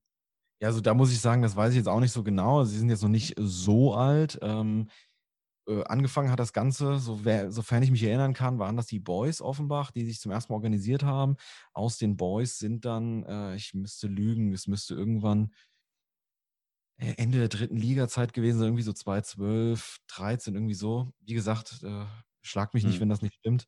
Ähm, äh, sind dann ist das Kollektiv 7-1 äh, hervorgegangen. Das 7-1 mhm. äh, hat übrigens was mit der Postleitzahl vom Stadion zu tun. Mhm. Ähm, also wir sind nicht 71 Leute, sondern äh, also was gar kuriose ja, Anekdoten zu gab, sondern es hat einfach was mit der Postleitzahl zu tun. Ähm, und äh, wie gesagt, ähm, später kam dann die Szene dazu, ähm, die sich organisiert hat aus verschiedenen Fangruppierungen. Ich muss ganz ehrlich sagen, ich habe es, wie gesagt, im Podcast besprochen. Ich habe es leider nicht im Kopf. Ich bin kein Mann der Daten und Fakten. Ja, ja kein Problem. bin ich nämlich auch nicht. ähm, was waren denn jetzt so aus deiner Sicht so die besten, ich nenne es mal, mal Ultra-Aktionen in Anführungsstrichen Offenbach? Also was waren so die besten Choreos vielleicht oder so? Also es gab ähm, eine Aktion, die mir persönlich sehr imponiert hat, wo ich heute noch sehr lautstark drüber lache. lache. Ähm, es, gab, es, gab, es kam zu einem ganz ominösen Fahnenklau ähm, von den, oh, ja, von um, wo Offenbacher daran beteiligt waren und äh, die Fans von Hessen-Kassel. Ja, weiß ich darüber eigentlich gar nicht. Und, ähm, und dann haben wir dann irgendwann in Kassel gespielt und haben alle uns äh, ähm, Einkaufstüten besorgt vom Pennymarkt. Denn mhm. dieser Fahnenklau ist auf dem Parkplatz von einem Pennymarkt passiert. Mhm. Ähm, und da gab es dann diesen schönen Spruch erstmal zu Penny, was natürlich eine äh, grandiose Choreografie dann im Stadion der Kasseler mhm. war. Ähm, völlig unpolitisch äh, und einfach, ja, eine, eine Choreografie, die mir immer wieder im Kopf bleibt, die ich absolut äh, lustig fand. Ähm, aber darüber hinaus, ähm, was wirklich ins Herz gegangen ist bei mir, ähm, damals im DFB-Pokalspiel gegen Borussia Mönchengladbach, ähm, das war eine Choreo, die wirklich aus dem Herzen gesprochen hat. Ähm, ein jeder weiß es weit und breit, unter Flutlicht ist es Kickerszeit. Also das ist, ähm, das ist genau das, was den Biberer Berg so ausmacht, diese Flutlichtspiele. Und diese Choreo war einfach grandios und ist auch gerne heute Bild ähm, auf vielen unserer ja, Poster, Plakate oder ähnliches. Mhm. Ähm, und dann vielleicht noch eine Choreo, die ich rausgesucht habe, denn damals beim letzten Spiel in Heidenheim der dritten Liga, als ob sie es geahnt hätten, gab es eine wunderbare Choreo, also für Drittliga-Verhältnisse. Man muss dazu sagen, wie gesagt, wir sind jahrelang jetzt in der Regionalliga und Drittliga-Zeit, natürlich nicht vergleichbar mit diesen typischen Erstliga-Vereinen, was Choreo angeht, aber ähm, das war eine richtig tolle Choreo und da gab es dann ähm, den Spruch, solange wir zu dir stehen, äh, wirst du niemals untergehen. Äh, als ob die es geahnt hätten, dass wir nur Wochen später in die Insolvenz schlittern sollen. Mhm. Ähm, also die haben die Geister hervorgerufen, äh, genau. Äh, die Ach, uns dann später leider in die vierte Liga geballert haben. ja, ja, krass. Ähm, wie viele Leute seid ihr denn eigentlich heute so? Also wie ist so der Zuschauerschnitt bei Heimspielen jetzt vor Corona? Wie viele Leute sind davon im Fanblog? Wie viele Menschen fahren auswärts? Also tatsächlich ist die Kickers-Community ziemlich groß noch. Ähm, es ist unglaublich, wie viele Fans so in so einem Tiefschlaf sich befinden aufgrund der Regionalliga. Ähm, Im Stadion selbst haben wir so ungefähr zwischen 5000 und 6000 pro Spiel, kann man sagen. Bei Topspielen, wie jetzt zum Beispiel gegen Saarbrücken, Waldhof Mannheim oder ähnlichen, da wurde es natürlich auch mal mehr, gab es schon mal über 10.000. Ich sage mal, bei diesen Top-Top-Spielen, also sprich DFB-Pokal, da haben wir auch mal ausverkauftes Haus. Ähm, also wenn es drauf ankommt, sind die Kickers da. Mhm. Nur Viertelliga, da haben die Leute halt nicht so viel Lust und äh, eben auf diese ganzen Dorfplätze tingeln und, äh, und äh, das, das sind natürlich einige verloren gegangen. Aber es ist trotzdem beachtlich. Also wenn wir auswärts fahren in der vierten Liga auf irgendwelche Dorfsportplätze, da haben wir schon unsere ja, 500 Leute dabei und das ist schon, das ist schon stark. Ja, ja, klar, in der Liga auf jeden Fall schon, äh, muss man schon sagen. Ähm, zwischendurch habt ihr es ja auch trotz vielleicht nicht so vieler Leute wie ein Bundesliga-Verein immer mal wieder geschafft, mhm. öffentlich einen sehr schlechten Ruf äh, zu gewinnen. ähm, also einmal galt, äh, habe ich, ich habe das ein bisschen nachgelesen, galt die Szene als rechtsextrem. Im anderen Mal, in dem Jahr 2012 habe ich gefunden, gibt es Berichte über die hohen DFB-Strafen, glaube ich. Ähm, ihr wart da Top 3 in der Strafenliste, was äh, wahrscheinlich für gute, gute Pyro-Shows spricht. ja. ähm, liest sich auch teilweise nach relativ amüsanten interessanten Lappalien, sage ich mal, jetzt diese Strafensache in der FAZ habe ich gefunden. Denn beim Heimspiel gegen Chemnitz flogen Feuerzeuge sowie ein Stück Bratwurst und Teile einer Brezel auf den Platz. also mit den Feuerzeugen ist natürlich schon ein bisschen weniger witzig, aber ein Stück Bratwurst oder Teile einer Brezel sind natürlich, muss man schon in der FAZ drüber schreiben, muss ich dann schon ein bisschen schmunzeln. ja. Ja, so grundsätzlich ist es so, dass äh, durch die Nähe zum Spielfeld und wie gesagt, das Offenbarer Publikum, mit denen ist nicht gut Kirschen essen. Das muss man ganz klar sagen fliegt leider einiges auf dem Platz. Also von, äh, also das Beste, was ich je gesehen habe, war ein äh, älterer Herr, der nicht mehr richtig laufen konnte. Der hat dann seine Krücke aufs Spielfeld geworfen ja, und dann aus der Tribüne gehumpelt. Also ähm, gesagt, also Standard ist bei uns Bratwurstbrötchen und Co. Ist ganz klar. Äh, das fliegt gerne mal. Ähm, ich ich finde es jetzt nicht so. Ich bin jetzt auch keiner, der gewirft und finde es halt nicht so, weil immer so diese Angst im Hintergrund einfach ist, dass ähm, dass wir irgendwann mal ein Netz vor die Tribüne bekommen. Also das ist so etwas, ähm, ja, was immer so im Raum steht, beziehungsweise uns angedroht wird. Aber das sind so diese kleinen Punkte. Pyroshow, klar, ich sage jetzt, es ist jetzt bei uns nicht mehr so wie früher. Wir haben ab und zu Pyroshows. Ich kann mich da noch äh, sehr gut dran erinnern. Zum Beispiel in Worms haben wir ein bisschen äh, Rauch gezündet. In Mannheim gab es eine schöne äh, Choreo so gesehen. Ähm, wir haben in ähm, in Saarbrücken damals. Also es gab schon äh, hier und da mal, aber es ist nicht irgendwie so, dass es, ähm, dass es, äh, wie soll ich es ausdrücken, dass es jetzt irgendwie was ja, Außergewöhnliches ist, wo man sagt, dass irgendwie die pure nackte Gewalt herrscht. Also die Zeiten sind mhm. ganz klar vorbei, wenn es sie überhaupt gegeben hat. Mhm. Ähm, deswegen distanziere ich mich auch immer so von solchen, äh, solchen Begriffen, wie dass die Szene als rechtsextrem galt oder gilt oder wie auch immer. Ähm, das ist so etwas, ähm, ich bin ja sowieso jemand, der sagt, Politik hat im Fußball de facto so nichts verloren. Ich bin jetzt keiner, der gerne sagte, diesen rechts oder diesen links, sondern auf der entweder bis zu fünf Verein oder dagegen oder gehörst nicht zu uns. Und ähm, wenn du auf der Tribüne stehst, ja, das ist der Spruch, glaube ich, aus der Dortmund-Hymne, wir Fans auf der Tribüne, wir sind alle gleich. Ähm, es gab natürlich immer rechte Strömungen, genauso wie es in jedem anderen Verein diese auch gab. Also vor allem in den 80er, 90ern, gar keine Frage. Genauso gibt es bei uns aber auch linke Strömungen, also ähm, mhm. oder völlig unpolitische Fans. Also das wirklich so zu pauschalisieren. Ähm, vielleicht noch einen Satz dazu. Ähm, es wird ja immer ähm, uns mehr oder weniger dieser Rechtsextremismus auch nachgesagt, ähm, aufgrund der Rufe gegen Eintracht Frankfurt, die gerne mal ähm, ja, mit Juden beschimpft wurden in der Vergangenheit. Natürlich politisch absolut inkorrekt und indiskutabel, aber man muss auch ganz klar zu sagen, dass das gerne instrumentalisiert wird ähm, als rechtsextrem, weil de facto ist es eigentlich gar nicht ähm, ist es, wir brauchen gar nicht darüber diskutieren, dass es nicht in Ordnung ist, dass es gesagt wird und dass es gerufen wird in deutschen mhm. Stadien, gar keine Frage. Aber de facto ist es einfach nur eine Bezeichnung für Eintracht Frankfurt. Also es ist nur Folklore in dem Sinne, auch wenn es schlimm ist und in deutschen Stadien, wie gesagt, nichts verloren hat. Dennoch die Intention, das zu schreien, ist nicht, weil man etwas gegen diese Bevölkerung hat und sich zum Nationalsozialismus bekennt oder sonstiges, sondern weil man mit diesem Wort einfach die Frankfurter beschreibt, ähm, die sich ja in den, ich sag mal, frühen, im frühen 20. Jahrhundert übrigens auch so ja beschrieben haben, als zum Beispiel die Jode Bove. Ähm, Gibt es ja so ein bekanntes Buch über die Eintracht. Ähm, also das vielleicht nicht überbewerten. Also wir haben mhm. da wirklich auch ähm, sehr diverse, wir haben ja eine Fangruppierung gehabt, die nannte sich Diversity. Also wir haben da sehr diverse Fanströmungen und ich glaube, es ist bei uns nicht anders als woanders. Wobei vielleicht, äh, wie gesagt, Overbach ist ein bisschen, äh, bisschen weniger schick und ein bisschen mehr Arbeiter. Das, da geht es dann sowieso immer ein bisschen rabiater oder rauer zu auf den Ring, das mhm. Ja, gut, das, äh, im tieferen liegen ja auch vielleicht noch ein bisschen anders, sage ich mal, als ähm, in der ersten Bundesliga, wo man auch mal ein ganz anderes Publikum anlockt und so, sage ich mal. Genau. Ähm, in meiner Wahrnehmung habt ihr als Fanszene jetzt auch während Corona sehr viel für den Verein gemacht, oder? Ja. Habe ich immer so, so am Rande mitbekommen. Also es zieht sich durch wie ein roter Faden. Ohne uns gäbe es den Verein wahrscheinlich nicht. Also äh, regelmäßig als Kickers-Fan wirst du zur Kasse gebeten.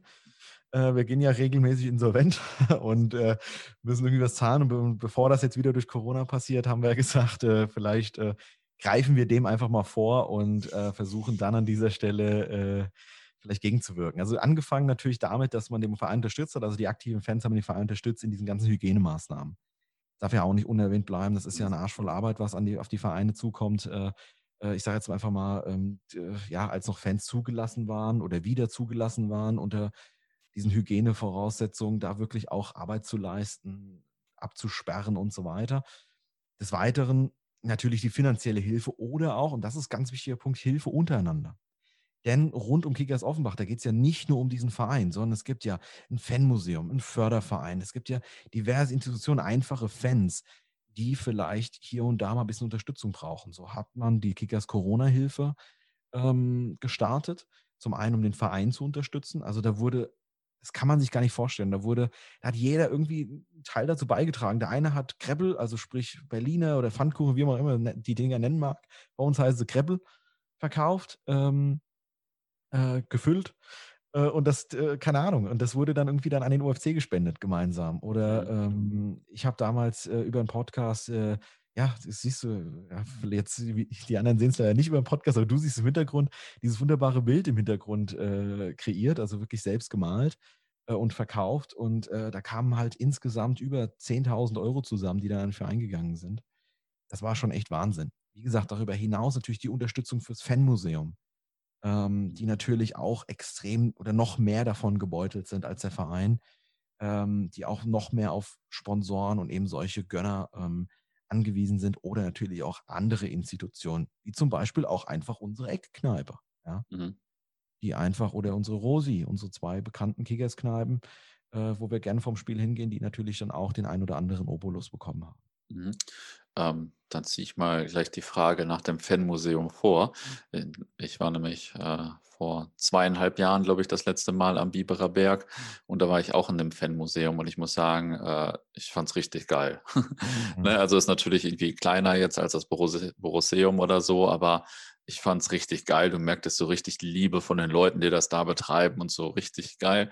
Ähm, kannst, das scheint ja auch alles privat organisiert von einem Fan oder mehreren Fans zu sein. Ich habe jetzt gesehen, das ist eine GmbH oder so, war es aber vielleicht da noch gar nicht, weiß ich nicht. Ähm, auf jeden Fall ein bisschen anderes Konzept, sage ich mal, als jetzt bei Vereinsmuseen von Borussia Dortmund und anderen großen Vereinen, sage ich mal. Ähm, erzähl mal ein bisschen was zu dem Museum. Genau, also das Museum ähm, ist natürlich eine, ja, eine bekannte Institution Offenbach und das Besondere daran, wie du schon erwähnt hast, es ist nicht direkt vom Verein, sondern es ist wirklich von Fans organisiert. Ursprünglich angefangen als eine, ich sage jetzt mal, Ausstellung von Fanexponaten, weil er noch einen Raum gemietet hatte und nicht wusste, was er in den letzten drei Monaten vor Mietende dann machen sollte. So geht die Geschichte eigentlich zurück. Äh, ist es heute tatsächlich äh, etwas, was nicht wegzudenken ist. Also man muss sich das so vorstellen, äh, geh mal weg wirklich von diesem ganzen Glamour, wie zum Beispiel das Borusseum, wo ja, äh, ich sage jetzt mal, eine große Aktiengesellschaft gerne mal ein bisschen Geld reinpumpt. Das haben wir halt nicht, sondern das ist halt wirklich komplett von, ähm, komplett von Fans mit ganz viel Liebe gemacht und ganz viel, äh, ja, so hart es einfach klingt, auf Flohmärkte fahren, äh, mit irgendwelchen alten Spielern oder ehemaligen Spielern sprechen, äh, andere Unternehmen fragen, ob sie nicht irgendwie einen DFB-Pokal für uns bauen wollen. Äh, auf einmal steht dann DFB-Pokal-Replika. Mhm. Äh, ähm, das ist mit so viel Herzblut und so viel Liebe gemacht äh, von unserem Thorsten Freckel, äh, wird er bei uns genannt, von unserem Thorsten Franke und natürlich seinem gesamten Team. Das ist eine unfassbare Arbeit. Vor allem die meisten von denen sind natürlich ehrenamtlich und das Fanmuseum selbst lebt eben von diesen Spenden, von den, ähm, von den Sponsoren, die die da haben, also sprich aus dem, aus dem Fanumfeld und verkaufe halt am Spieltag ein bisschen Wurst und Bier. Das ist halt das, worüber sie sich finanzieren. Ähm, ganz viel Liebe, ganz viel Liebe zum Detail auch, unfassbar viele Geschichten. Ich sage immer, immer ein Besuch wert auf jeden Fall. Die Damen und Herren dort freuen sich total, wenn jemand kommt ähm, und sich für den OFC interessieren. Und ähm, genau, also äh, einmalig, wie er mir so selber sagt, der Frekel, äh, wenn, da gab es irgendwie mal so ein Museums, äh, Treffen von irgendwie den ganzen Initiatoren der deutschen Fanmuseen und da waren halt alle im Anzug da und die kommen da, da mehr oder weniger im Jogginganzug. Mhm. Das beschreibt halt so ganz, wie es halt wirklich ist. Also es ist mhm. halt wirklich komplett privat gemacht. Ja, es war auf jeden Fall mega geil. Ich weiß, äh, gibt es, glaube ich, sogar auf unserer Facebook-Seite noch die Fotos aus dem Museum, weil es einfach so geil fand da. war schon top. Ähm, man muss natürlich auch bei Offenbach immer an euer Fanzine Erwin denken. Er ist ja auch legendär und ähm, also ist ein hat, also war in den 90ern auf jeden Fall eines der bekanntesten Fanzines. Und äh, ich erinnere mich auf jeden Fall, dass die ein paar Mal bei Spielen bei Buchonia Flieden war oder so, sowas, wovon ich gar keine Ahnung habe. Aber ich, äh, wenn ich jetzt irgendwie mal von Flieden höre oder Buchonia Flieden, dann denke ich an Erwin und äh, gab es Bilder von den geilen Pyro-Shows und so. Gibt es eigentlich äh, den Erwin noch oder gibt es ihn wieder, glaube ich? Genau, den gibt es noch, beziehungsweise den gibt es jetzt wieder. Ähm, Erwin kommt ja ursprünglich, glaube ich, 94 oder so wurde er gegründet und hatte dann, äh, wurde dann ja sehr, sehr schnell bekannt und eigentlich so der, so eins der erfolgreichsten Fanzines in Deutschland. Ähm, ja, es war, Erwin war einfach was ganz Besonderes, weil Erwin auch so ein bisschen ähm, szeneübergreifend war, also sprich äh, unpolitisch und äh, mit einem gewissen Witz geschrieben. Also ich kann es nicht missen, wenn es den neuen Erwin gibt, gehe ich nicht ins Bett, bevor ich nicht gelesen habe. Hm. Ähm, auch wie gesagt mit sehr, sehr viel Witz geschrieben, äh, in Form eines Tagebuchs zum Beispiel zu den einzelnen Spielen. Ähm, grandios. Es gab, wie gesagt, dann eine kurze Pause. Ähm, jetzt muss ich mal kurz nachschauen, das habe ich mir aufgeschrieben. Die Pause war von, ich glaube, sechs Jahre war so ungefähr. Äh, genau, von 2007 bis 2013 und dann eben mit diesem Abstieg in die Regionalliga gab es das Erwin dann wieder. Es wurde dann wieder produziert und seitdem eigentlich durchgängig. Und äh, mhm. in Offenbach absolut gerne gesehen und gerne gelesen. Hm. Ich, also ich fand das damals krass, dass die, ich weiß nicht, die Auflage war vielleicht 1000 oder 2000 oder so, aber umgerechnet auf die Anzahl der Besucher, da hat ja dann äh, jeder dritte Besucher oder so damals ein Heft gekauft. Ja. Ähm, wenn du jetzt weißt, dass in Dortmund, ich glaube, da hatte die Bude mal das höchste mit auch 1000, 2000er Auflage in diesem riesigen Stadion ähm, und dann auch gar nicht so durchgehend. Also äh, ja, krass, was für einen Stellenwert da Erwin hatte auf jeden Fall. Ich glaube, ich hatte sogar kurz ein Abo. Äh, es ist auch wirklich so eine andere Identifikation natürlich in Offenbach dann mit sowas. Ne? Mhm. Ne? Also da kommst du eher damit in Kontakt, wie zum Beispiel in Dortmund ähm, oder in solchen großen Stadien, beziehungsweise bei so großen Vereinen. In Offenbach ist einfach dann der Erwin-Begriff, Punkt. So, mhm. und äh, das weiß dann jeder. Das ist, mhm. äh, ist einfach dann, und dann wird das natürlich gerne gekauft. Mhm. Außerdem denkt man bei Offenbach natürlich auch schnell an die Freundschaft zu Leverkusen oder zu den Mhm. Fans von Bayer Leverkusen. Ähm, vor allem auch, wenn man bei AT, dem Kollegen von Heiße Kurven, treue Typen reinhört, da war das ja auch schon ein paar Mal Thema. Ähm, die Fanfreundschaft gibt es auch schon mega lange, oder? Genau, richtig. Seit 1981. Ja, krass. Und äh, stimmt die Geschichte, dass die Freundschaft entstanden ist, weil äh, Frankfurter die Leverkusener in Offenbach angehen wollten, weil ich glaube, vorher ein Leverkusener Spieler äh, einen Frankfurter Spieler gefault hatte oder so. Genau, also ich war natürlich damals nicht dabei, also noch nicht mal geplant oder auf der Welt. ähm, das war sogar deswegen, noch vor meiner Geburt. genau, also deswegen, es gibt einige Mythen und natürlich äh, einige Geschichten, die darum äh, kursieren, aber ich sag mal, zusammengefasst kann man sagen, genau, es war damals dieses äh, Foul, ähm, ich glaube, Bum Cha wurde damals gefault für Eintracht Frankfurt äh, beim Spiel gegen Leverkusen und äh, danach sind die Frankfurter irgendwie nach Offenbach gekommen, als wir gegen Leverkusen gespielt haben, um sich zu rächen, kamen dann irgendwie aus allen Ecken und Enden und wir haben dann damals die Tore geöffnet und die reingelassen. Ähm, also die Leverkusen in eurem Block, ne? Dann. Richtig, genau, richtig, ja. um Gottes Willen. äh, somit eben diesen Angriff abgewehrt und so ist dann diese Fanfreundschaft entstanden. Ähm, ich glaube, das Jahr drauf, äh, hat mir einer erzählt, gab es dann auch irgendwie das Relegationsspiel äh, zwischen Leverkusen und äh, und Offenbach, was wir dann auch verloren haben, aber trotzdem dann zusammen gefeiert und so hat sich das dann auch als Fanfreundschaft einfach entwickelt. Mhm. Und bis heute ist es eigentlich äh, unfassbar. Also ähm, ich, ich muss ehrlich sagen, ich pflege diese Fanfreundschaft nicht. Ähm, ich bin äh, vielleicht auch noch so ein bisschen gebrandmarkt aus Dortmunder Zeit mit den vielen mhm. Fanfreundschaften, die man da so hatte. Ähm, aber ähm, ich äh, interessiere mich immer mehr dafür, weil es wirklich, sich wirklich durch alle wirklich durch alle, ja, Gruppierungen beziehungsweise äh, Fanszenen, wie auch immer, zieht. Also sprich, ähm, von den Ackerjungs bis hin zu den Oldschoolern, bis hin zu den normalen Fans, Ultras, äh, gibt es da einen regen Austausch, eine sehr, sehr enge Freundschaft. Und äh, das ist einmalig. Hm. Und ähm, gibt es noch andere Freundschaften? Ja, ne? Also es ist mir so die Frage, was definiert man als Freundschaft? Ich glaube, so die richtige Freundschaft, ne? Also wie es gepflegt wird, dass man sich gegenseitig wirklich intensiv besucht, einen regen Austausch hat und so weiter, ist wirklich nur mit Leverkusen. Darüber hinaus gibt es natürlich auch andere Freundschaften, in Anführungszeichen. Also sprich, zum Beispiel mit Karlsruhe gibt es Verbindungen. Mhm. Ähm, es gibt Verbindungen zu Rot-Weiß Essen. Mhm. Ähm, dann über Leverkusen dann auch über zu Brighton äh, gibt es dann auch diverse Verbindungen. Es gibt dann so ein paar Leute, äh, Wim, AFC Wimbledon, der von den Fans gegründete Verein, hat ja vor kurzem bei uns gespielt, die dann auch hier versuchen, eine Freundschaft zu etablieren. Es gibt dann auch noch so persönliche Verbindungen, zum Beispiel äh, zu Vorwärts Steyr ähm, nach mhm. Österreich. Also da gibt es natürlich hier und da von einzelnen Gruppierungen diversen Austausch, aber so wirklich, ich würde mal sagen, Freundschaft so richtig ist es halt nur zu Leverkusen. Mhm. Ja, Freundschaft ist natürlich auch ein, äh, ein großes Wort, sage ich mal. Erstmal als Dortmunder aus den 90ern ja auch wirklich ein bisschen geschädigt von diesen Schals einfach. Ähm, bei Rivalitäten hingegen denkt man natürlich direkt an Eintracht Frankfurt. Ähm, gleichzeitig sind die ja seit Jahrzehnten eigentlich immer irgendwie in, seid ihr immer in anderen Ligen unterwegs. Ähm, ist die Rivalität denn trotzdem präsent und relevant oder ist das äh, mehr so auf der Metaebene, sage ich mal? Absolut. Also ähm, natürlich ist sie relevant. Ich meine, die Rivalität kommt ja nicht nur aus dem Fußball, sondern hat ja auch was mit dieser Städterivalität natürlich zu tun, ähm, die weiterhin irgendwo da ist. Ähm, und wenn man die Fans von äh, der anderen Main-Seite hört, äh, sind wir auch gerne mal noch in den ihren Köpfen. Also gefühlt bei jedem Bundesligaspiel äh, singen die äh, über uns. Mhm. Ähm, ihre Schmähgesänge, das ist, ist ja auch eine gewisse Anerkennung, auch wenn man äh, so viel Ligenunterschied hat.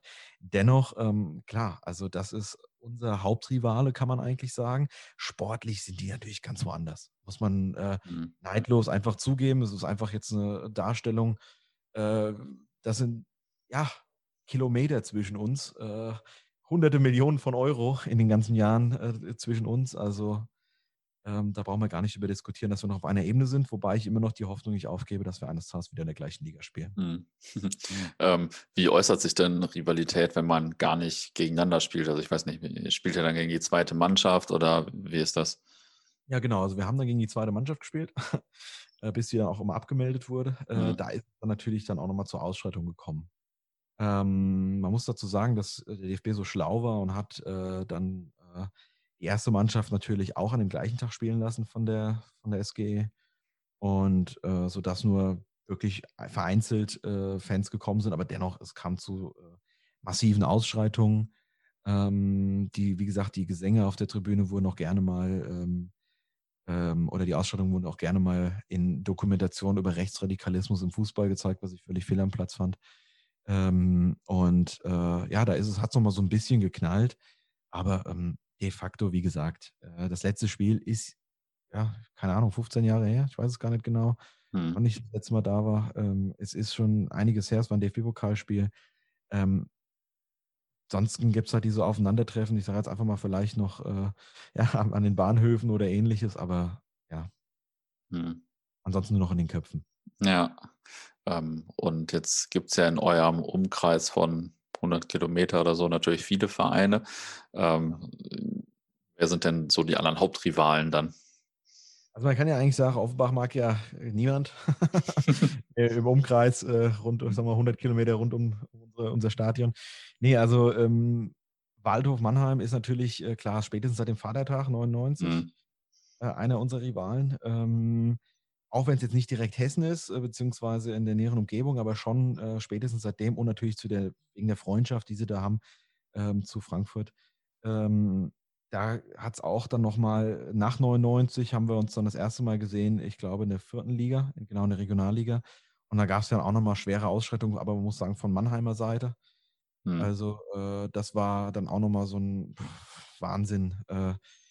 Äh, kann ich eine kleine Anekdote erzählen. Da bin ich gerade vom Spiel nach Hause gegangen, beziehungsweise zum Auto gelaufen. Da kamen die dann irgendwie, die Polizei hat irgendwie nichts im Griff, hatte vorne einen Wasserwerfer aufgestellt, aber links und rechts konnte man durch die Büsche durch und die Leute attackieren. Und da sind dann die Vermummten aus dem, äh, aus dem, die Halbstarken, sage ich immer so schön, aus dem Busch gekommen und haben dann mit Pflastersteinen beziehungsweise mit den Steinen aus dem, aus dem Gleisbett auf Autos geworfen. Und da will ich nie vergessen, das ist so ein älteres Ehepaar, die waren, hatten Offenbacher Kennzeichen, die waren, ich grob geschätzt, 70 Jahre alt, mit einem nagelneuen VW Tiguan da lang, äh, lang gefahren. Und da sind da die Pflastersteine reingeflogen und die Polizei hat nur gerufen, weiterfahren, weiterfahren. Also es war unfassbar, ja. Also äh, das ist halt etwas, äh, war nicht so ein ruhmreicher Moment für diesen Verein.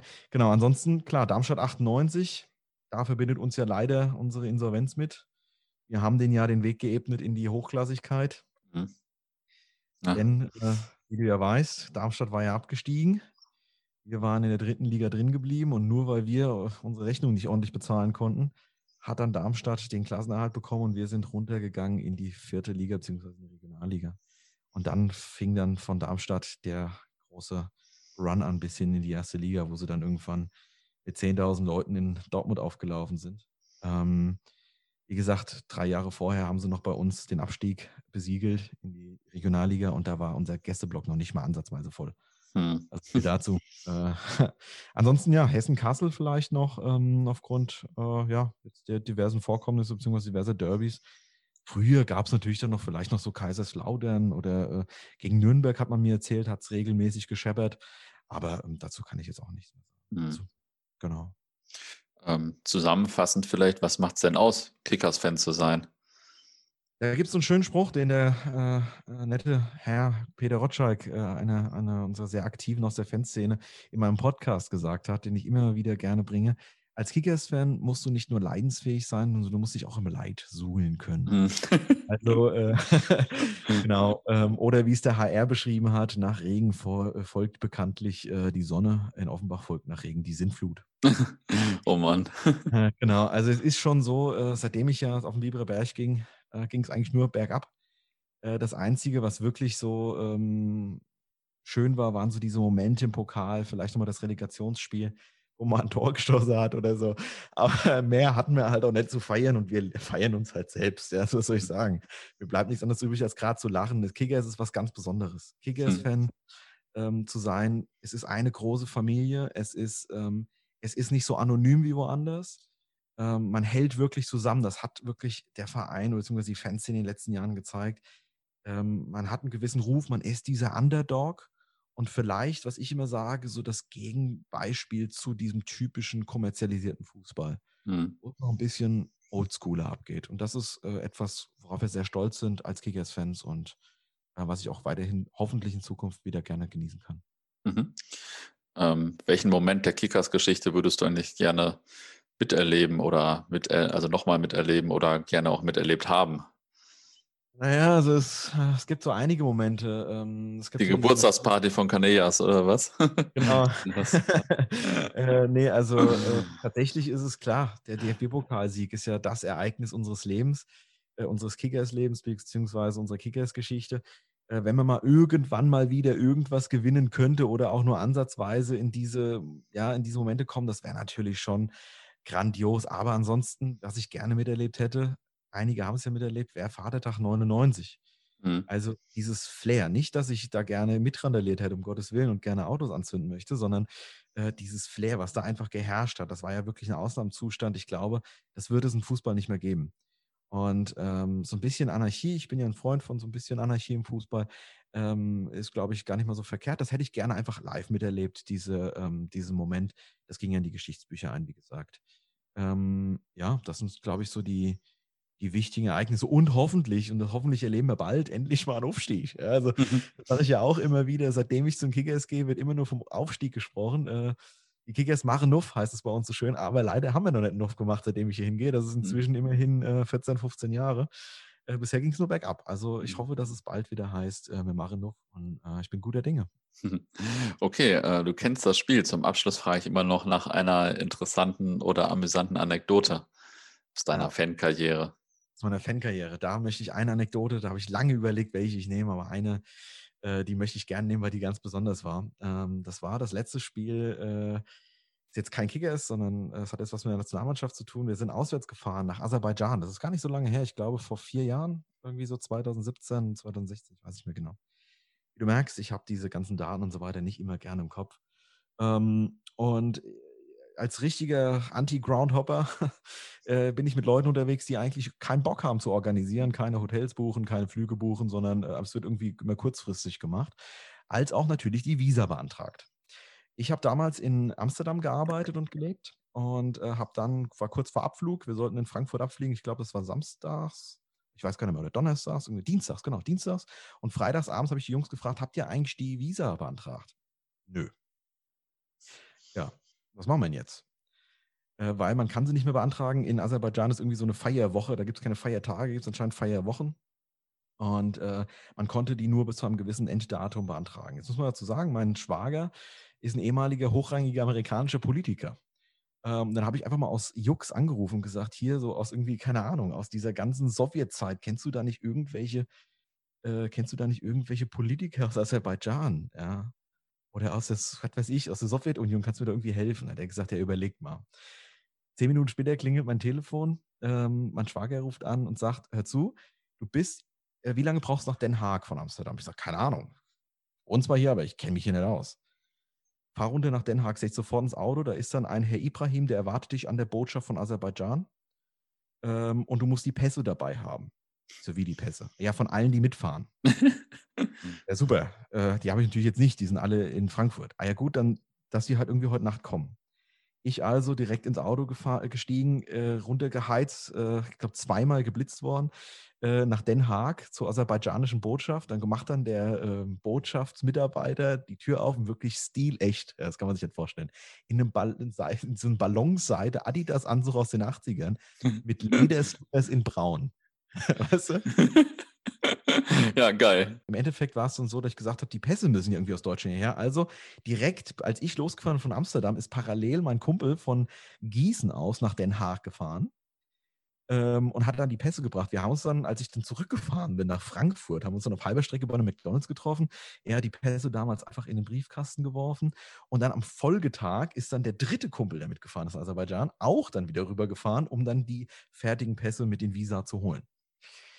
Ähm, End vom Lied war, dass äh, wir irgendwie, keine Ahnung, alle mal irgendwie in Den Haag in der Botschaft waren, alle mal eingeladen, alle mal diesen netten Herrn im Ballonseideanzug äh, ähm, ja, angetroffen haben. Und danach, direkt danach, kam der Anruf vom DFB. Ich hatte nämlich vorher beim DFB angefragt, ob wir noch irgendwie über den DFB an Visa kommen können. Und, ähm, und dann hat der DFB irgendwie mitbekommen, dass ich äh, an Visa gekommen bin. Dann rief der DFB an und sagte, ja, wir haben hier noch über unsere Neckermann-Reisen, ich weiß gar nicht, wie das heißt, dieses DFB-Reisebüro da, äh, wir haben, äh, wir haben ja noch, äh, äh wir haben ja noch 21 Leute, die nach Aserbaidschan wollen, die haben auch kein Visa. Kannst du das irgendwie noch besorgen? das macht mal schön alles selbst. End vom Lied. Ähm, diese Reise haben wir wirklich genossen. Ähm, an dieses Visum zu kommen, das war un unbeschreiblich, wir uns immer in Erinnerung bleiben. Und die Reise nach Aserbaidschan war dann einfach der Knaller. Da, allein nur wegen diesem Aufwand, den man vorher betrieben hat, weil man einfach verrafft hat, fünf Minuten sich hinzusetzen und online was einzugeben. Ja, ist auch eine ganz gute Anekdote. ja, vielen Dank für die Anekdote und das Gespräch. Waren ja auch wieder einige geile Nerd-Informationen dabei. ja, Dankeschön. Vielen Dank. wer jetzt von Marco gar nicht genug bekommen hat oder gar nicht genug bekommen kann, der kann in unserer App natürlich direkt in den OF-Cast reinhören. Ansonsten gibt es da, wie gesagt, auch bei heiße kurventreue Typen einige Folgen, in denen der OFC eine Rolle spielt. Viele Grüße und bis demnächst.